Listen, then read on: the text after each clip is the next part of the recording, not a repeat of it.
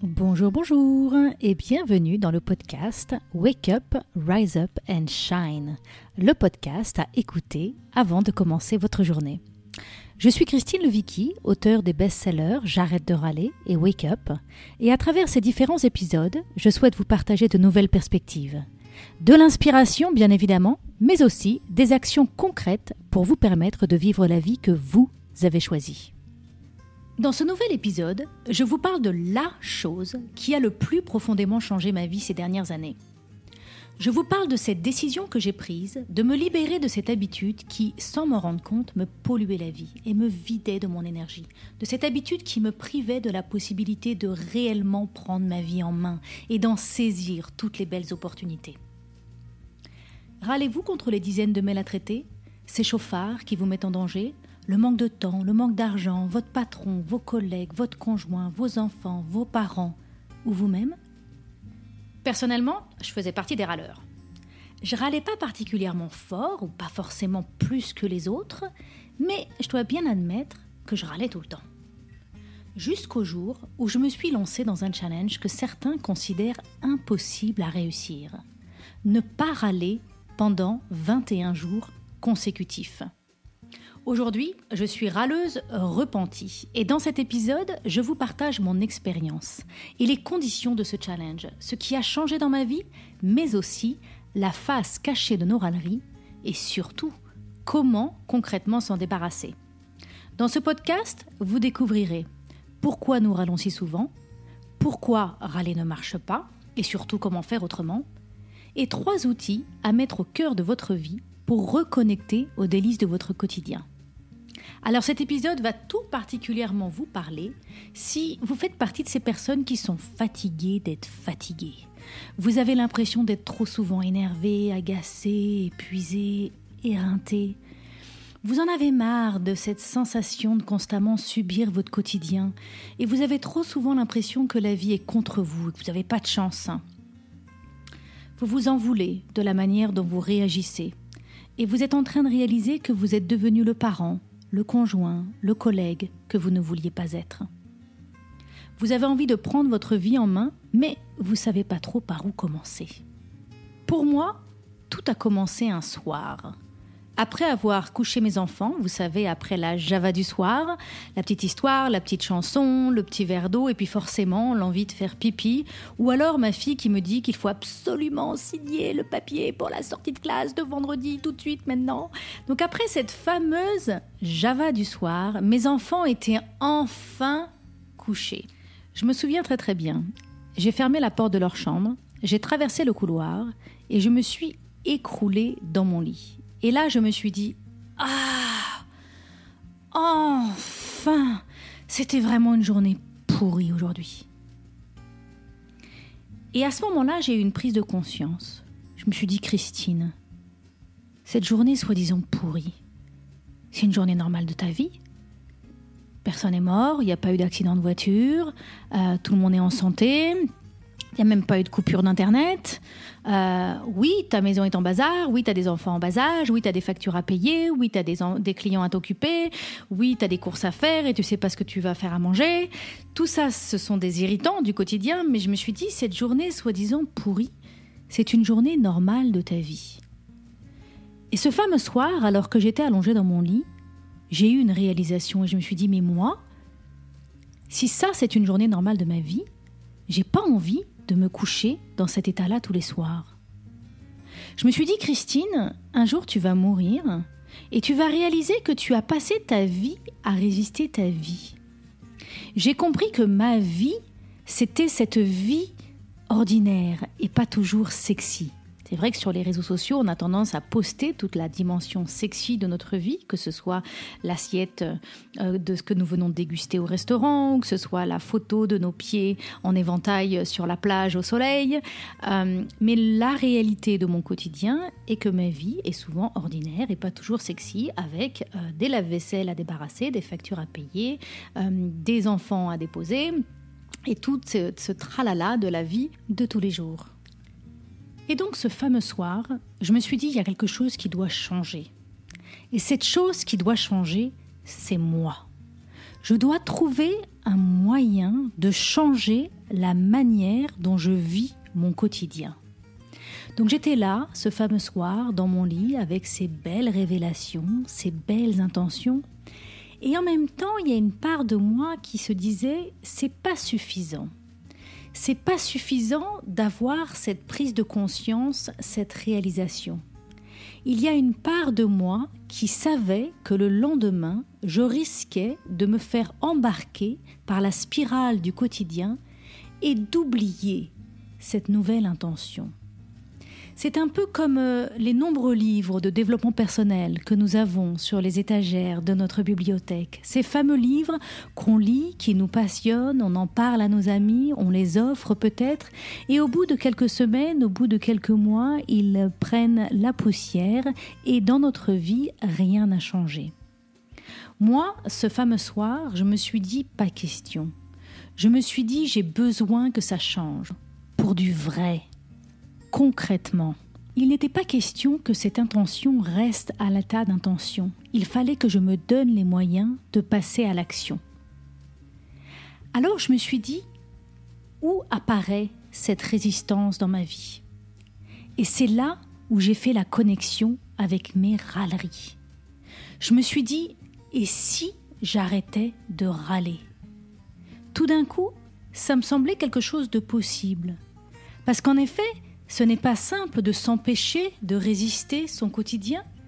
Par contre, choisir et contrôler les mots qui sortent de ma bouche, ça me semblait un objectif beaucoup plus réaliste, beaucoup plus concret, quelque chose de réel à travers lequel je pouvais commencer.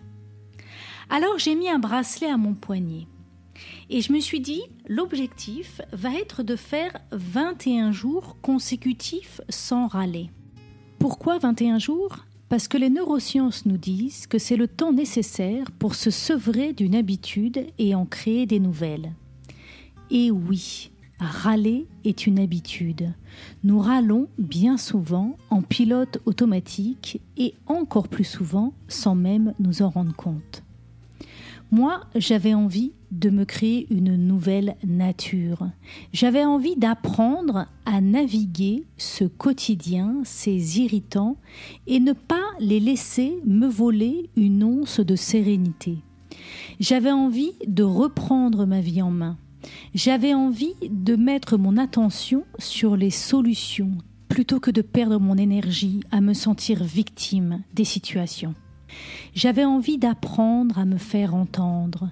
J'avais envie de savourer cette vie ordinaire et pas toujours sexy, parce que c'était la vie qui m'était donnée à vivre, et qu'au milieu de tout le chaos, de tout le bazar, et de toutes les choses à faire, et de toutes les choses qui ne sont pas faites, il y avait des merveilleuses belles choses à savourer et à profiter. Alors j'ai mis ce fameux bracelet à mon poignet. La règle était la suivante à chaque fois que je râlais, je devais changer le bracelet de poignet. L'objectif étant de faire 21 jours consécutifs avec le bracelet du même côté. À chaque fois que je changeais le bracelet de poignet, je devais remettre les compteurs à zéro. Et oui, il m'a fallu plus de 4 mois pour réussir à atteindre mes 21 jours.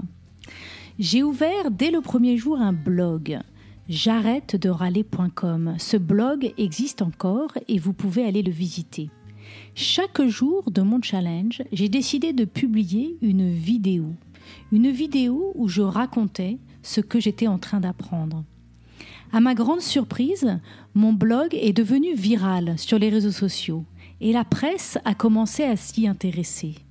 J'ai reçu une proposition de Erol pour écrire un livre qui raconte mon histoire. À peine un an plus tard, le livre a été publié, J'arrête de râler, qui, à la grande surprise de tous, a reçu un immense succès, avec plus de 300 000 exemplaires vendus. À la suite de ce premier livre, j'ai aussi écrit J'arrête de râler sur mes enfants et mon conjoint, avec Florence Leroy, et J'arrête de râler au boulot, avec Emmanuel Nave. Et j'ai aussi maintenant développé tout un réseau d'ambassadeurs certifiés que je forme personnellement pour transmettre le message de J'arrête de râler par le biais d'ateliers que j'ai créés. Les ambassadeurs, une fois formés avec moi, ont la possibilité d'animer des ateliers auprès des familles, mais aussi auprès des équipes au sein des entreprises. J'ai eu l'immense chance d'être interviewée sur les plus grands plateaux des médias. France Inter, Europe 1, France Info, RTL, BFM, TF1, M6, Le Monde, Challenge, Psychologie, Elle, Marie-Claire, Marie-France, Féminin Bio. Et j'interviens aussi régulièrement au sein des grandes entreprises, telles que Publicif, La Massif, Groupama, la SNCF, Total et bien d'autres. Aujourd'hui, dans cet épisode, ce que je souhaite, c'est vous raconter mon histoire et peut-être aussi vous inspirer, si vous le souhaitez, à me suivre dans cette belle aventure. Savez-vous qu'une personne râle en moyenne 15 à 30 fois par jour? Ça me fait penser à ce film La Mélodie en sous-sol, où Jean Gabin a cette fameuse réplique, il dit L'important c'est de râler, ça fait bon genre. C'est vrai qu'il faut dire que dans la culture française, râler est tout un art. On ne râle pas forcément plus que les autres, mais personnellement, il faut bien l'avouer, parfois nous râlons tout le temps. On adore jouer le jeu du qui a tort, qui a raison. On adore pointer du doigt les coupables. Mais bien souvent, on ne s'en rend même pas compte. Je dois dire que si j'avais vu mon propre livre en librairie, je ne l'aurais pas acheté. Je me serais dit Mais moi, je râle pas? En effet, quand on parle de cette idée de arrêter de râler, on pense toujours à quelqu'un en particulier. On a tous un membre de notre famille, un collègue, un copain, qui nous casse les oreilles en permanence et on se dit Tiens, ce livre, je sais à qui l'offrir. Et pourtant, alors que vous écoutez ce podcast, je voudrais vous inviter à vraiment commencer par balayer devant chez vous. Je vous invite à revisiter les quelques jours qui viennent de passer et à vous interroger. Quel est l'impact des râleries sur mon quotidien? Il y a une leçon magnifique que j'ai appris en faisant moi-même ce challenge. Qu'est-ce que ça veut dire? Arrêter de râler Arrêter de râler, pour moi, ça voulait dire que chaque matin, je me levais je me mettais debout à côté de mon lit et je me disais Christine, aujourd'hui, quoi qu'il arrive, quoi qu'il advienne, tu ne seras victime de rien ni de personne. C'est ça le challenge J'arrête de râler. Le challenge de J'arrête de râler, c'est d'arrêter de jouer au jeu du qui a tort, qui a raison. C'est d'arrêter de se mettre dans la posture de victime dans toutes les situations. Arrêter de râler, c'est choisir de reprendre sa vie en main. C'est choisir de redevenir maître de sa vie, de se donner les moyens de changer ce que nous pouvons changer. Et comme le dit si bien Maya Angelou, et si vous ne pouvez pas le changer, changez votre attitude, ne râlez pas. Quand on arrête de râler, on est victime de rien ni de personne, et du coup, tout devient possible. Donc aujourd'hui, ce qui m'intéresse plus que tout, c'est de vous inviter à vous interroger. À quoi pourrait ressembler votre vie si vous arriviez à ne plus râler? Alors dans un premier temps, j'aimerais voir avec vous cette question de pourquoi râlons-nous si souvent? En fait, on a tous plein de très bonnes raisons de râler. Vous, qu'est-ce qui vous fait râler? Quand je pose cette question, on me dit je râle quand je me retrouve seule à débarrasser la table et que tout le monde est parti. Je râle quand on passe deux heures en réunion et que ça n'avance pas. Je râle quand mon assurance me demande de remplir plein de papiers. Pourquoi râlez-vous? En général, on râle parce qu'on est fatigué, débordé. Parfois aussi parce qu'on est désemparé, on a l'impression que nous n'arriverons jamais à satisfaire tout le monde. On râle parce que nos enfants se chamaillent et ça nous fend le cœur. On râle aussi parce que parfois on se demande si nos enfants sont bien élevés. On s'inquiète de ce que les autres pourraient penser. On râle car on rêve d'une vie sereine, joyeuse et organisée. Et la réalité ressemble plutôt à un champ de bataille. On râle car on manque de reconnaissance. On voudrait que nos enfants, notre conjoint, nos collègues, notre patron se rendent plus compte de tout ce que nous faisons on râle car on a l'impression de passer notre temps à gérer la masse de choses à faire et finalement on demande si on va un jour réussir à être satisfait. On râle aussi pour tisser du lien. Suffit d'écouter les conversations des collègues autour de la machine à café ou des parents devant l'incendie de l'école pour comprendre ça. En effet, c'est amusant cette tendance que nous avons d'utiliser la râlerie pour tisser du lien. Pourquoi est-ce qu'on fait ça? Parce que ça marche. La râlerie est une conversation de niveau très bas qui n'engage personne. C'est très facile de rejoindre un festin de râlerie. Alors quand je parle de cette idée d'arrêter de râler, très souvent on me dit oui mais Christine, euh, je vais quand même pas tout garder pour moi. Si je garde tout pour moi, je vais finir par faire une dépression. Et je suis d'accord avec ça. C'est vrai que quand on est dans un état de cocotte minute, vous savez, quand on fait monter la pression dans la cocotte minute, évidemment, quand la vie nous a mis dans un état de cocotte, cocotte minute, on est bien d'accord qu'à ce moment-là, il faut enlever le bouchon et faire en sorte de se soulager. Mais la vraie question que je me suis posée, c'est d'abord, est-ce que râler est le meilleur moyen de me soulager? Est-ce que vraiment ça me soulage de râler? Est-ce qu'il n'y aurait pas autre chose que je pourrais faire qui pourrait bien mieux me soulager et me faire du bien Et surtout, la deuxième question que je me suis posée, c'est qu'est-ce que je peux faire pour faire en sorte que la vie ne me mette pas dans cet état de cocotte minute? Par exemple, moi, personnellement, j'ai remarqué que j'étais dans cet état de cocotte minute tous les matins au moment de préparer mes enfants pour le départ à l'école.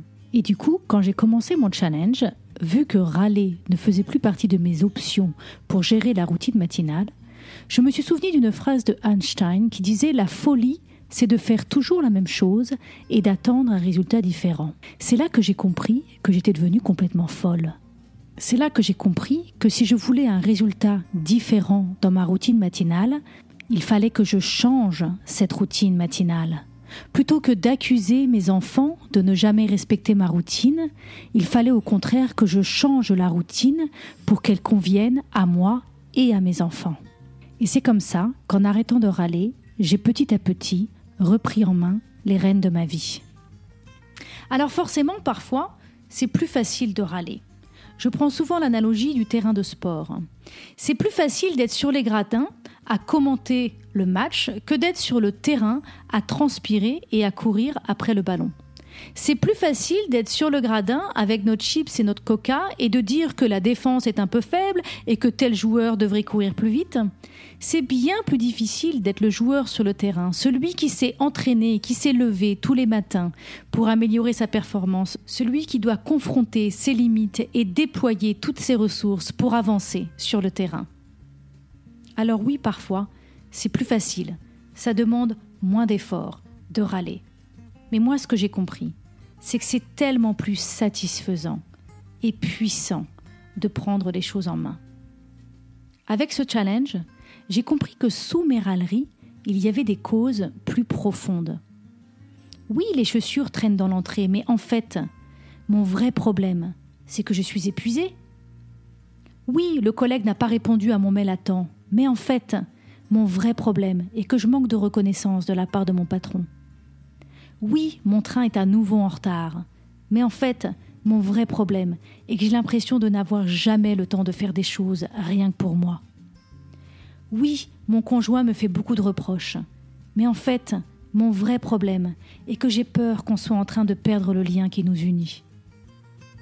Arrêter de râler, c'est arrêter de souffrir en surface et prendre soin de ses besoins en profondeur. Les participants que j'accompagne me disent toujours qu'un des grands bénéfices qu'ils retirent des ateliers J'arrête de râler, c'est de pouvoir justement prendre du recul sur leur quotidien et surtout de se donner les moyens de reprendre concrètement leur vie en main. Comment concrètement apporter plus de plaisir dans leur vie de famille? Comment concrètement réussir à ne plus subir les constants changements au bureau? Comment concrètement réussir à se faire entendre sans râler?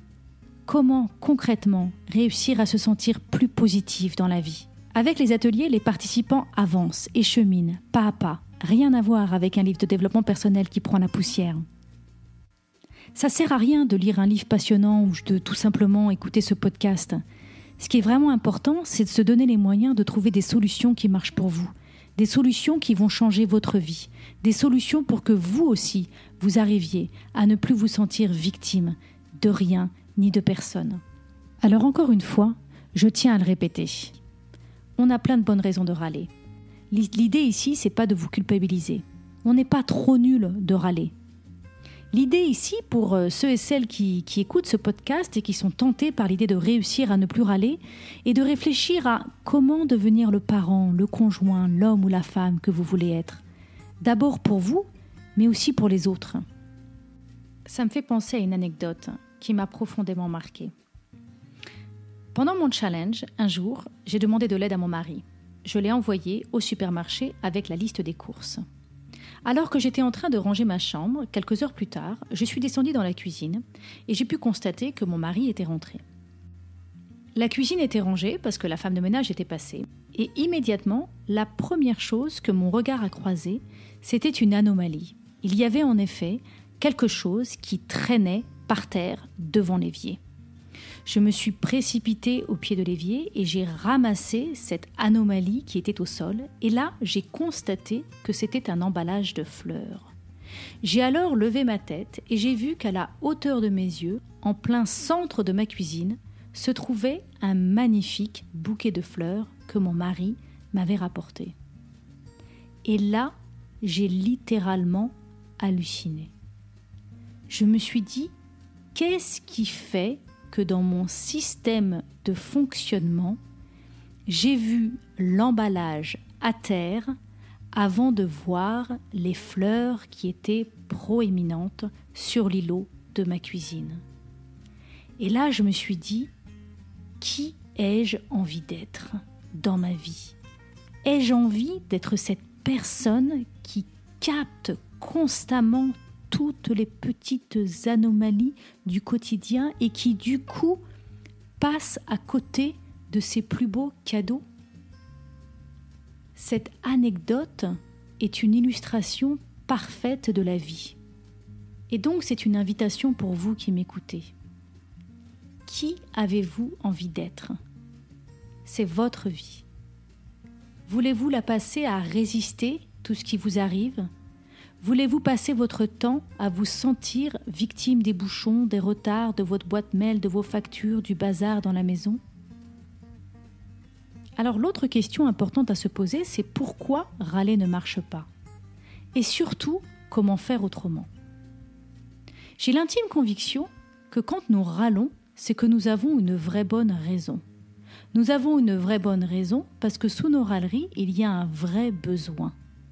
Par contre, ce qui coince, c'est la stratégie. Nous avons un vrai besoin qui a besoin d'être entendu, mais nous utilisons une stratégie qui ne peut pas porter ses fruits. En fait, quand on râle, qu'est-ce qu'on est en train d'essayer de faire? On râle pas pour casser les oreilles de notre collègue, de notre conjoint ou de notre enfant? On râle car on a un besoin et on espère que l'autre va comprendre notre agacement. Alors on gémit, on souffle, on peste, on accuse, parce que dans le fond, on a envie d'être entendu. On a envie que l'autre se rapproche de notre besoin, qu'il se sente concerné. La question que j'ai envie de vous poser, c'est est-ce que ça marche? Moi, personnellement, toutes les fois où je râlais, je remarquais qu'en général, les personnes autour avaient plus envie de fuir ou alors ils m'attaquaient. Râler ne marche pas. D'ailleurs, si râler marchait, on n'aurait plus besoin de râler car nos besoins seraient satisfaits. Quand on râle, on espère obtenir de la coopération, mais en réalité, les personnes ont envie de nous fuir parce que, je ne sais pas ce que vous en pensez, mais personne n'a vraiment envie d'être coupable. Ou alors les personnes ont envie de se défendre pour nous prouver que c'est elles qui ont raison et nous qui avons tort. Quelque part en râlant, on essaye de provoquer un électrochoc pour que l'autre se rapproche de nous, et en fait on obtient l'inverse, de la fuite ou du conflit. Éventuellement, c'est vrai, si on râle vraiment fort, on va obtenir de l'obéissance, notre enfant ou notre collaborateur, si on est dans un rapport hiérarchique, va nous obéir. Mais le problème avec cette stratégie, c'est que demain, nous devrons à nouveau lui mettre la pression pour obtenir ce que nous voulons. Râler est un mécanisme de pression qui ne nous permet pas d'obtenir la coopération. Qu'est-ce que c'est que la coopération? C'est la réelle envie de contribuer à la problématique qui est présentée.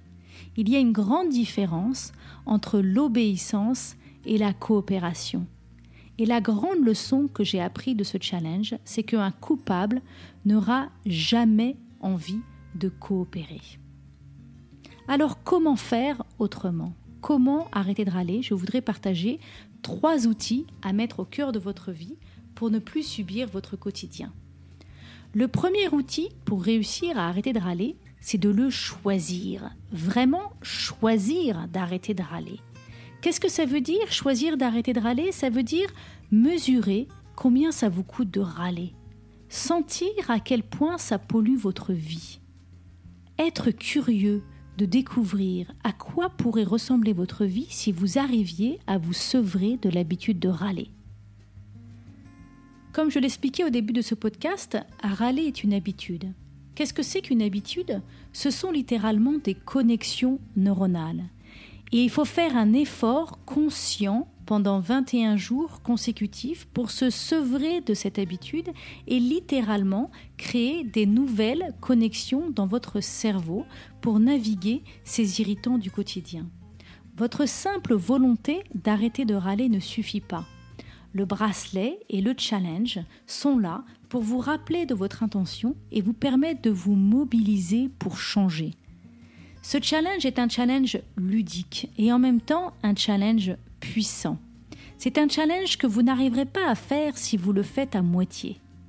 En tout cas, si vous êtes partant et que vous avez envie de vous lancer, je vous invite à prendre un bracelet ou un élastique à cheveux aussi pourra faire l'affaire. Mettez le bracelet à votre poignet. Engagez-vous dans cette idée de faire 21 jours consécutifs sans râler. À chaque fois que vous râlez, vous changez le bracelet de poignet et vous remettez les compteurs à zéro. Vous persévérez dans ce challenge jusqu'à ce que vous atteigniez les 21 jours consécutifs. Je vous invite à nouveau à aller sur mon blog j'arrête de râler.com. Vous pourrez y retrouver toutes mes vidéos. Vous pourrez aussi y retrouver un kit de démarrage. Et vous y trouverez aussi la liste de tous les ambassadeurs qui proposent des ateliers dans votre région pour vous accompagner à réussir cette belle aventure. Donc le premier outil, c'est de choisir d'arrêter de râler et de mesurer combien ça vous coûte de ne pas changer. La deuxième chose, le deuxième outil, c'est de le déclarer. Je vous invite à informer votre entourage et à les prévenir de cette décision que vous avez prise d'arrêter de râler. Soyez toutefois vigilants et demandez-leur de vous soutenir et de ne pas se transformer en police des râleurs. Demandez-leur de vous dire quand vous y arrivez et priez-les de se taire quand vous n'y arrivez pas.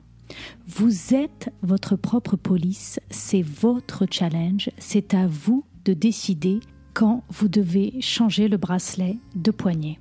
Sur le blog J'arrête de râler, vous pouvez télécharger gratuitement un kit de démarrage. Dans ce kit, vous trouverez une affiche sur laquelle il est indiqué Vous entrez dans un espace non râleur. Imprimez cette affiche et mettez-la à l'entrée de votre maison, à l'entrée de votre bureau. Informez tout le monde de votre intention, de votre décision. Cette déclaration sera un moyen pour vous de renforcer votre engagement et cela augmentera considérablement les chances que vous alliez au bout de cette aventure sans baisser les bras. Mais pour aller jusqu'au bout, il y a un ingrédient cet ingrédient qui est le troisième outil que je souhaite partager avant de clôturer ce podcast. L'ingrédient de la célébration. Pour réussir ce challenge, il est essentiel d'allumer le radar sur vos réussites et de ne pas vous accrocher à vos échecs. Oui, il y a plein de jours où vous allez devoir recommencer à zéro il y a plein de moments où vous allez vous prendre les pieds dans le tapis et vous mettre à râler. Mais il y a aussi plein de moments où vous allez y arriver. Plein de petits instants où avant vous auriez râlé et cette fois-ci vous avez réussi à faire autrement. Allumez le radar de vos réussites. Parlez de vos réussites avec vos proches. Demandez-leur à eux aussi de mettre en lumière toutes ces petites choses que vous faites autrement et qui vont dans le sens de plus de positif, de plus de solutions, de plus de bien-être. Chaque jour, tirez les leçons de votre journée. Même si vous vous êtes planté et que vous avez râlé, posez-vous la question Qu'est-ce que j'ai appris aujourd'hui? Qu'est-ce que je vais pouvoir faire autrement demain? Pour réussir ce challenge, il est très important d'allumer le radar du positif, le radar de vos progrès, le radar de votre capacité à améliorer les situations qui avant vous faisaient râler, mais aussi le radar de tout ce qui va bien, de tout ce qui va dans le bon sens déjà depuis longtemps dans votre vie. Allumez le radar de la gratitude. Apprenez à voir le bouquet de fleurs plutôt que l'emballage qui traîne par terre. La célébration, la gratitude vont être des atouts très puissants pour vous encourager à persévérer et à avancer et à progresser dans cette merveilleuse aventure. Et voilà, nous arrivons à la fin de ce podcast. Comme vous pouvez le voir, il y a encore beaucoup de choses que je pourrais partager avec vous sur ce sujet. Si ce sujet vous intéresse et que vous avez envie d'aller encore plus loin, je vous rappelle d'aller visiter mon blog j'arrête-de-râler.com. Vous y trouverez plein de ressources et notamment les contacts des ambassadeurs certifiés qui peuvent vous accompagner. Et si cet épisode vous a plu et que vous m'écoutez sur la plateforme iTunes, je vous remercie de m'accorder 5 étoiles. C'est vraiment le meilleur moyen de me soutenir. À très bientôt pour un nouvel épisode.